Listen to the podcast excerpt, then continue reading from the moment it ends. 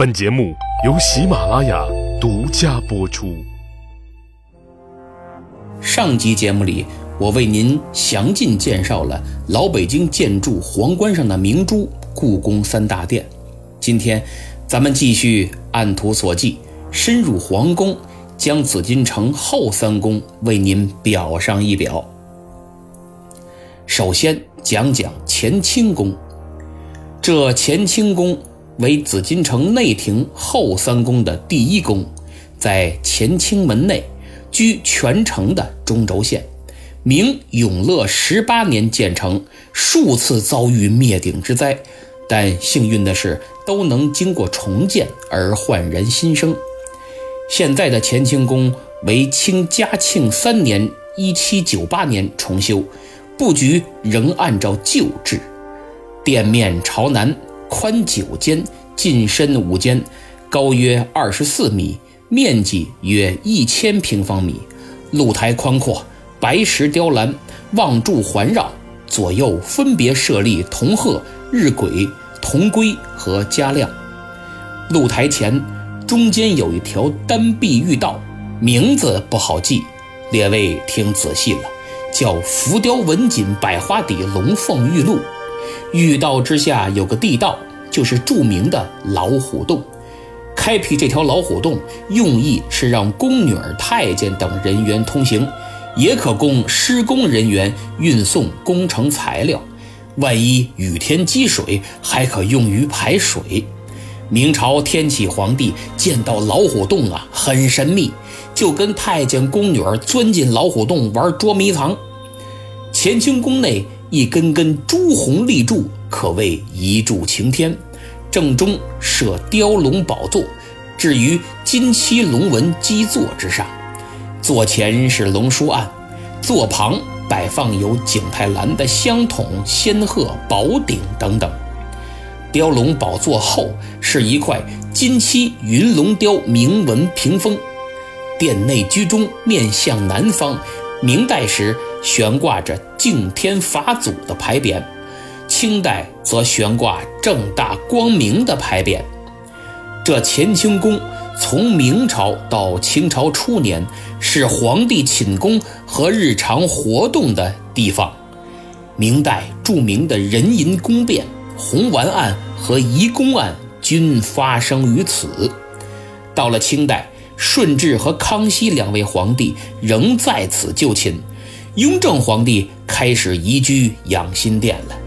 所以，如果您看到哪个古装剧里演乾隆皇帝啊还住在乾清宫，那就是历史性错误了。因为这个时候，乾清宫已经成为接见外国使者和每年元旦、端午、中秋、冬至、万寿等节日举行内朝礼、赐皇族家宴的地方。另外，按照清朝祖制，大行皇帝的遗体。也要在乾清宫停灵。刚才我们提到了明朝著名的人淫宫变、红丸案和移宫案。人淫宫变是明嘉靖年间妃嫔和宫女们意图杀死明世宗朱厚熜的一次事件，因为它发生在嘉靖的壬寅年，所以称之为人淫宫变。红丸案和移宫案都是明末三大案之一，分别发生在太昌和他儿子天启两位皇帝身上。现在我就简单给大家介绍一下到底是怎么回事先说壬寅宫变，嘉靖皇帝这个人呐，明宫词里这样说：“他说世宗姓卞，哎。”呃，不是姓朱吗？嘿呦，您别误会，这姓是性情的性，变下上一点儿是急躁的意思，就是说脾气急，沾火就着。世宗姓卞，待宫人多不测，宫人惧。明世宗嘉靖为人多疑暴戾，喜怒无常，宫女太监常常因为一点小事就被责罚。李朝中宗实录对此也有记载，说若有微过，折加垂楚，因此殒命者多至二百人。就是有点小错，不是挨鞭子就是受廷杖，这么打死的有二百多人，可见当时这些宫女儿遭遇多么的凄惨。这还不算啥，嘉靖皇帝沉迷于方术，长期服用丹药，丹药里可都是重金属和有毒物质，从医学上讲，导致他性情大变，自己的皇后都被他一脚踢死，整个一精神病。有妖道啊，跟他说要常饮甘露方能得道成仙，他就下令让宫女儿天天去采集甘露。所谓甘露，就是清晨附着在植物上的那些小水珠，俗称甘露。甘露数量极其稀少，而且一见到阳光就会蒸发，所以必须每天凌晨就开始采集。长期下来，许多宫女都因为睡眠不足、过度劳累而病倒。后来又有妖道给他炼丹，还要拿处女的精血作为原料。好嘛，你说这谁能下得去嘴？嘉靖就能，他下令让宫女把大姨妈都收集起来，而且为了保持大姨妈的干净清爽，要求他们在经期的时候不能吃饭，只能吃少量的蔬菜维持生命。你说多损呢？可还有个大问题，就是这些宫女儿来大姨妈的时间差着呢，回头没等收集够呢，都臭了。哎，他们也有办法，用药催，好嘛？这帮宫女本来就饿得身体虚弱，再下猛药催血，让你快流多流，哪儿受得了啊？不少宫女就失血过多，一命呜呼。哪里有压迫，哪里就有反抗。最后，这些宫女实在忍无可忍，终于在嘉靖二十一年。公元一五四二年的十月二十一日夜里，发动了壬寅宫变。这天正值月黑风高，明世宗服用丹药之后，正在乾清宫熟睡。以杨金英为首的十几个宫女密谋，趁机把皇帝勒死。商量好之后，就见一名宫女用黄绫抹布。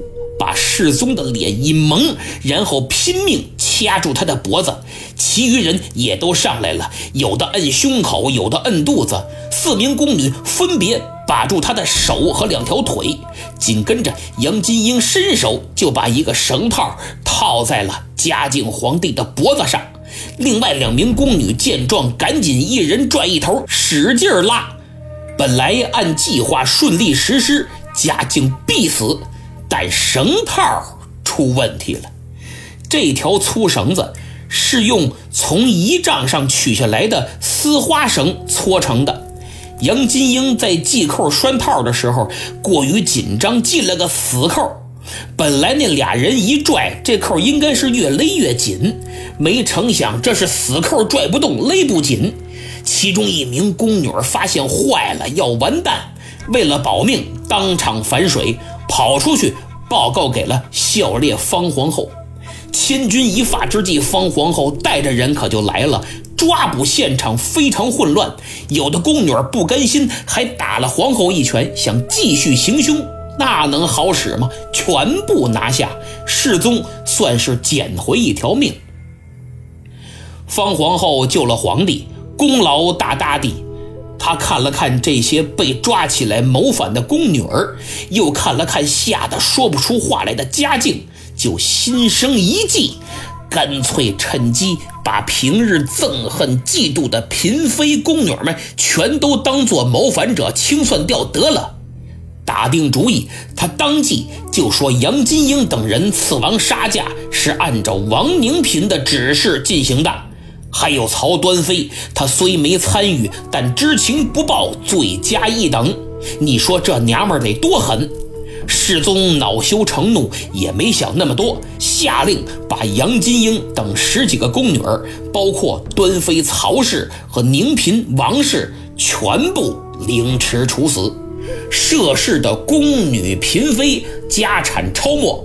还将丝花绳和黄绫抹布丰收国库，以后都别用了，我看着哆嗦。其实，据史书记载，曹氏当时并未参与任何谋划和行动，只是他历来为世宗皇帝所宠爱，孝烈皇后对他非常妒忌，趁机硬给他加上个罪名，除掉了。哎，女人何苦为难女人？不过孝烈皇后也没得好下场。五年后的嘉靖二十六年，坤宁宫着火，嘉靖坐视不救，这位皇后活活被烧死了。说完壬寅宫变，再介绍一下红丸案。万历四十八年的七月，明神宗病死，太子朱常洛于八月初一继承大统，是为光宗。朱常洛一登基。他老爹万历的宠妃郑贵妃就麻了爪了，因为之前他一直想让自己的儿子当太子，天天吹枕边风，甚至还勾结大臣栽赃陷害，要扳倒太子，由此引发了明廷三案之中的妖书案和停机案。由于时间关系，我就不在这儿讲了。感兴趣的朋友，请移步我另一张专辑。明末清初那些事儿，第十四回明廷内乱。那么万历呢？对郑贵妃是言听计从，甚至明知道他陷害太子都没舍得惩罚，更是动了废立太子的念头。最终，朝中大臣都反对，才恨恨作罢。所以朱常洛继承大统，郑贵妃啊，呃，应该叫郑太妃。就立即选了四个美女过去示好，那意思你别记恨我啊，好好玩吧。明史里说郑贵妃送来八名美女，明史记事本末说是四个。嗨，不管几个吧，就算是四个也够光宗忙活的，整日里沉迷女色，不闻朝政，没命的啪啪啪为爱鼓掌。几天的功夫就脾寒肾虚、气血两亏，不久又患了痢疾，是一天不如一天，一时不如一时，一会儿不如一会儿，小命儿眼看就要够奔阎王殿了。这个时候，有个内医太监叫崔文生，他开了一副泻药给光宗，光宗服药之后是腹泻不止，病情更为加重。朱常洛也觉得自个儿够呛了，就召阁臣方从哲等人商量后事。这时候，鸿胪寺丞李可灼献上一颗红药丸，说这是仙丹，您吃吧，包好。光宗服用后，顿时觉得舒服很多了，连称李可灼为忠臣。这光宗啊，一来是书读的少，没文化，真可怕。李可灼这哪是忠臣呢？是大奸四忠。二来，光宗不明白什么叫适可而止，见好就收，贪多嚼不烂。吃了一粒，觉得哎不错，没多久非得再吃一粒。结果两粒红丸，第二天凌晨他就一命呜呼啊！这真叫 no 作 no 大。今天由于时间关系，红丸案讲的比较简略，移宫案就不讲了。想听的还是那句话，可以移步我另一张专辑《明末清初那些事儿》。如果您喜欢明史，肯定会爱听。说完了乾清宫的秘史，我们接着说交泰殿。交泰殿是后三宫的第二宫，在乾清宫北、坤宁宫南。居全城中轴线，交泰殿建造时间最晚，直到明嘉靖年间才在乾清宫和坤宁宫之间增建。今天我们看到的是清嘉庆二年重建的版本。交泰殿面南背北，平面呈正方形，宽深各三营，也就是三间，单檐四角攒尖顶。明代时曾为皇后居所，清代为皇后在重大节日接受朝贺之所，封后、授皇后册宝等仪式也在此举行。乾隆十三年开始，代表皇权的二十五宝玺便存放于此。宝玺由内阁掌握，宫殿监政管理。内阁请示皇帝，经许可之后方能使用。殿内东次间陈放着古代的计时器铜壶滴漏，乾隆以后就不再使用了。别小看这铜壶滴漏，那可是古代计量时间的一件宝贝。这件计时仪器由五只储水壶组成，自上而下依次为日天壶、夜天壶、平水壶、分水壶和受水壶。每天正午，将最上层的日天壶装满水之后，水开始从壶前的龙口流出，依次向下面的水壶滴水。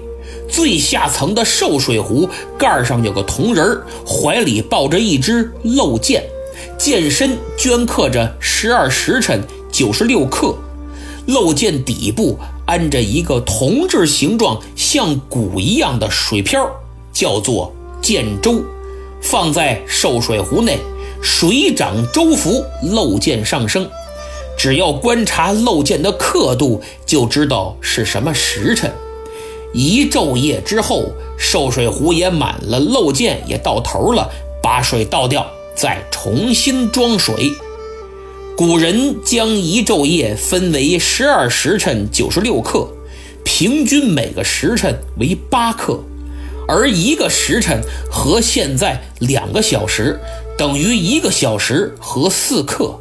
后来自明钟传入中国，人们做过实验。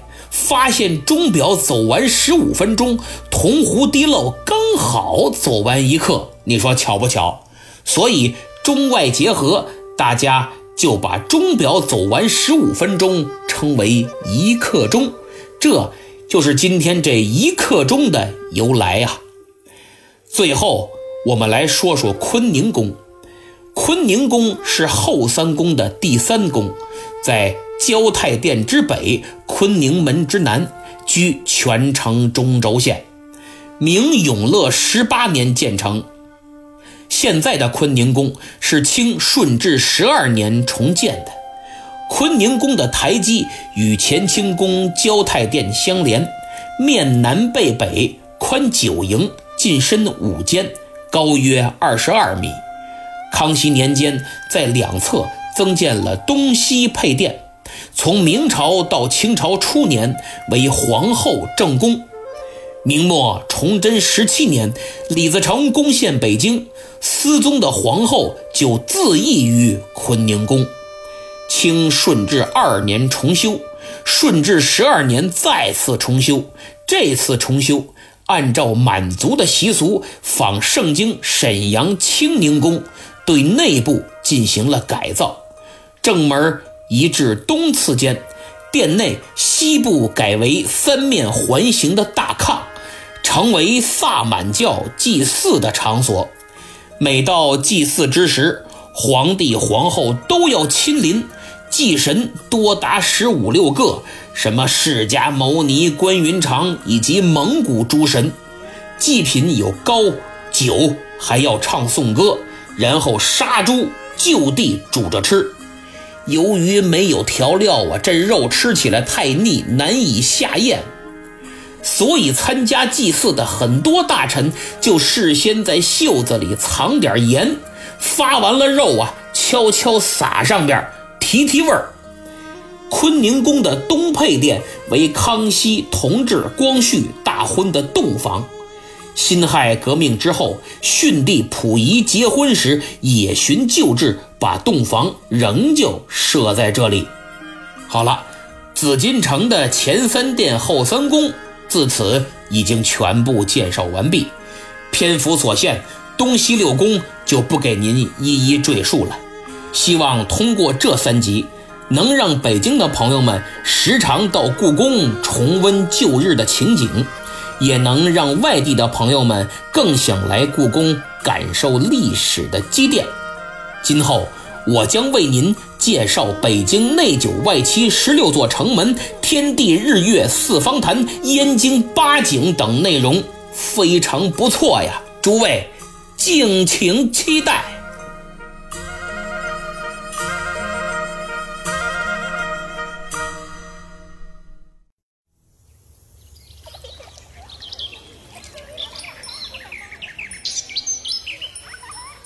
好节目讲完了插一期结尾互动吧。